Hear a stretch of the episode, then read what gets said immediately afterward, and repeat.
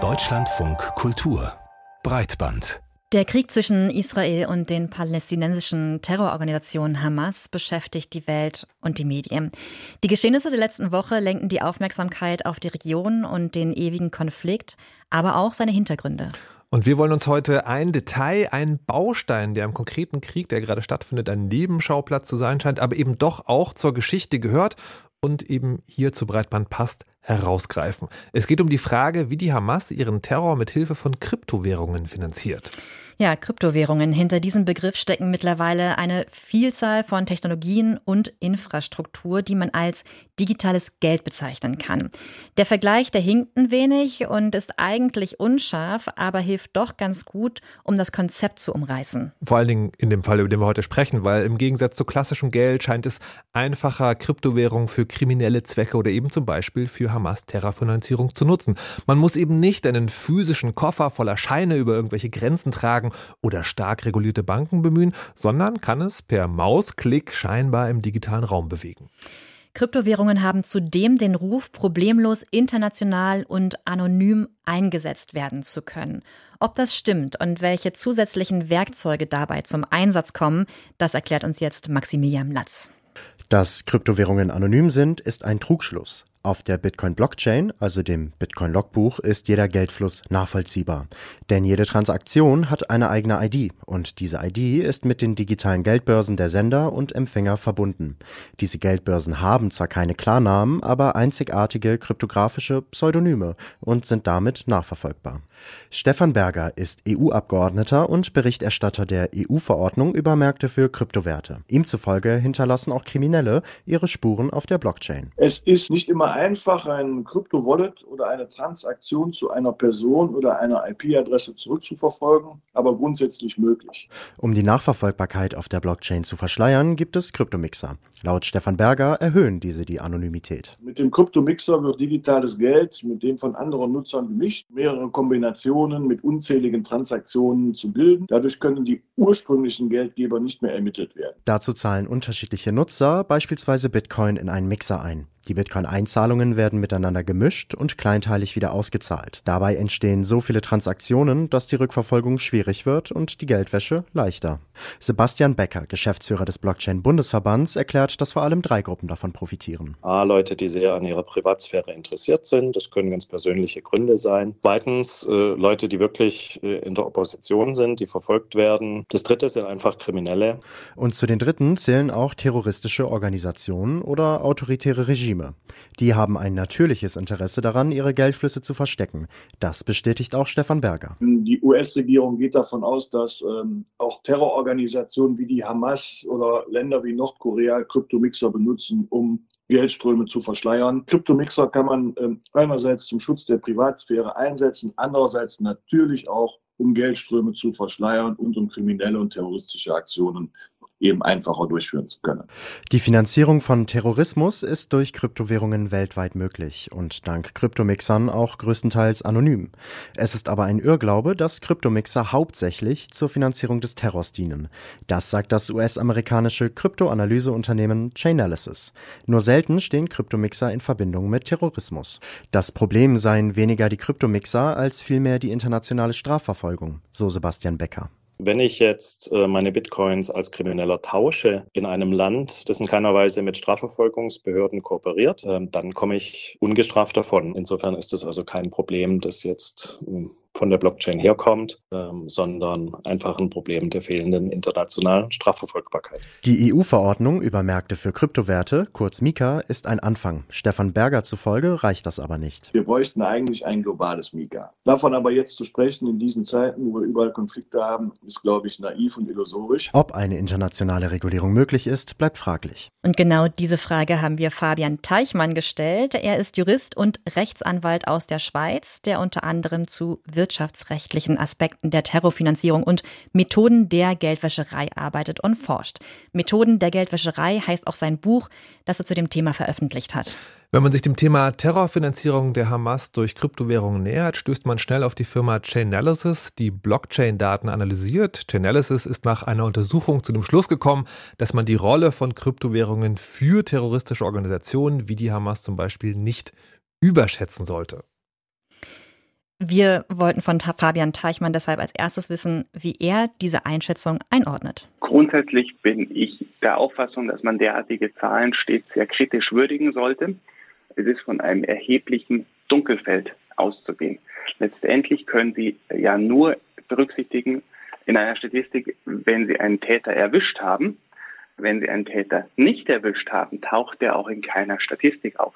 Das heißt, ähm, es stellt sich dann die Frage, ob die Straftaten tatsächlich nicht stattgefunden haben oder ob das Entdeckungsrisiko einfach so gering ist, dass man die Täter nicht erwischt. Aber da kann man ungefähr sagen, Dunkelfeld heißt ja im Zweifel auch sozusagen, es gibt vielleicht doch nur so wenig. Lässt sich dieser Einfluss also überhaupt messen? Also ist die Annahme, nur weil wir es nicht sehen, ist es trotzdem da überhaupt zulässig? Also ich glaube, grundsätzlich ist das Ganze schwer zu quantifizieren. Man kann sich in einem ersten Schritt fragen, sind Kryptowährungen für die Finanzierung von Terrorismus überhaupt geeignet? Und äh, das ist wahrscheinlich zu bejahen. Da kann man sagen, na gut, wer Terrorismus finanzieren möchte, der steht in der Regel vor der Herausforderung, dass er seine Vermögenswerte irgendwo transferieren muss. Und das ist letzten Endes auch der Anknüpfungspunkt für Ermittlungsbehörden. Deswegen glaube ich persönlich, dass die Kryptowährungen durchaus eine signifikante Rolle spielen. Zum gleichen Ergebnis kommen sie übrigens auch, wenn Sie sich das Ganze aus einer reinen hm, Präventionsproblematik anschauen, dass äh, Terrorismus letzten Endes aus einer Vielzahl von Quellen finanziert werden kann. Im Gegensatz zur Geldwäsche, wo Sie an der Vortat anknüpfen können, müssen Sie bei äh, Terrorismusfinanzierung auch davon ausgehen, dass legale Vermögenswerte verwendet werden. Das heißt, um das strafbare Verhalten zu bekämpfen, müssen sie eigentlich am Vermögenstransfer anknüpfen. Und deswegen sind Kryptowährungen auch im Fokus der Ermittlungsbehörden.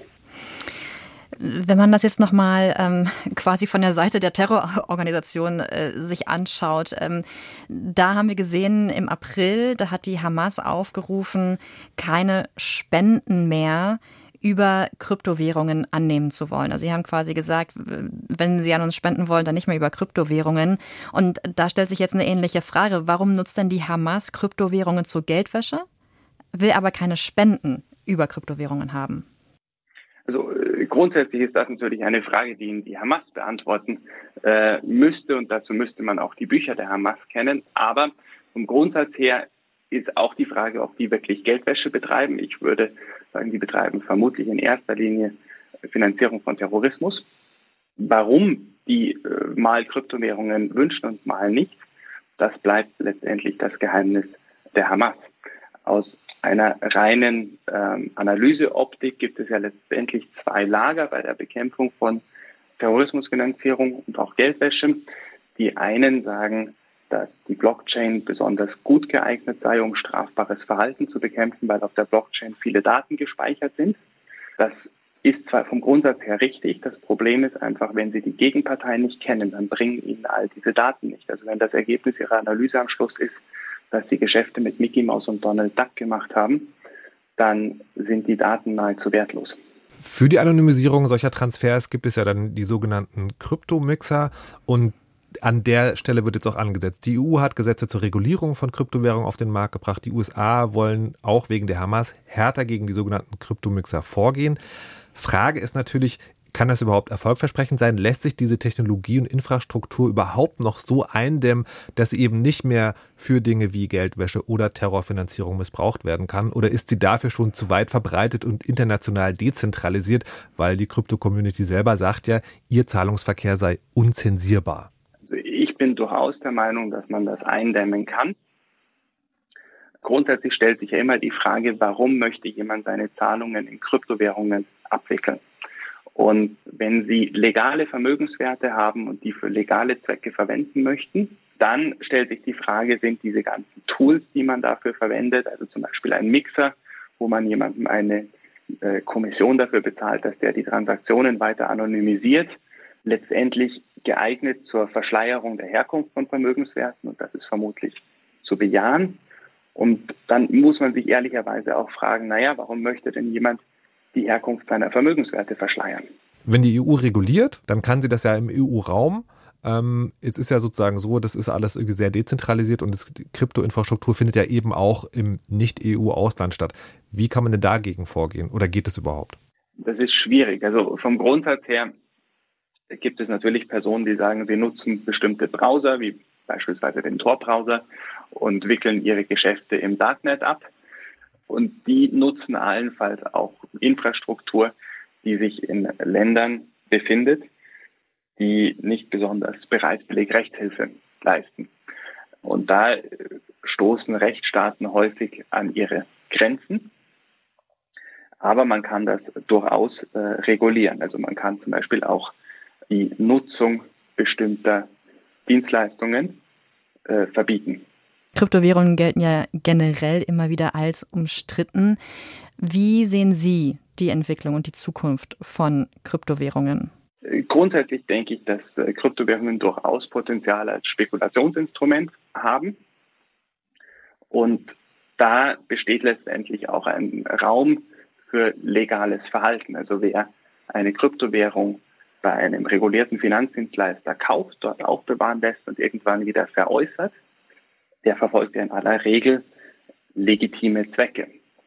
Wo man sicher verstärkt Regulierungsbedarf erkennt, ist bei Zahlungen, die mittels Kryptowährungen abgewickelt werden. Also wenn Personen anfangen, Kryptowährungen hin und her zu schicken oder Tools wie Mixer zu nutzen. Da muss man sich dann einfach fragen, warum machen die keine Banküberweisung?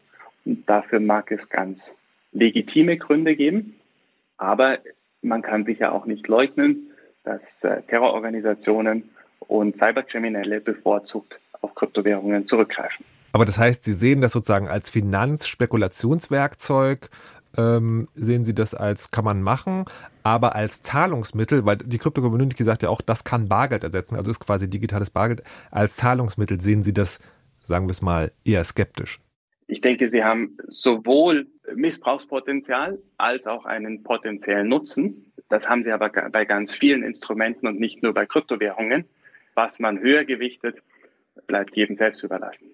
Fabian Teichmann, Wirtschaftsrechtler zum Thema Terrorfinanzierung und Kryptowährungen. Wir danken für das Gespräch. Ja, und die Frage, wie Kryptowährungen einzuordnen sind, wird auch politisch weiterhin heftig diskutiert.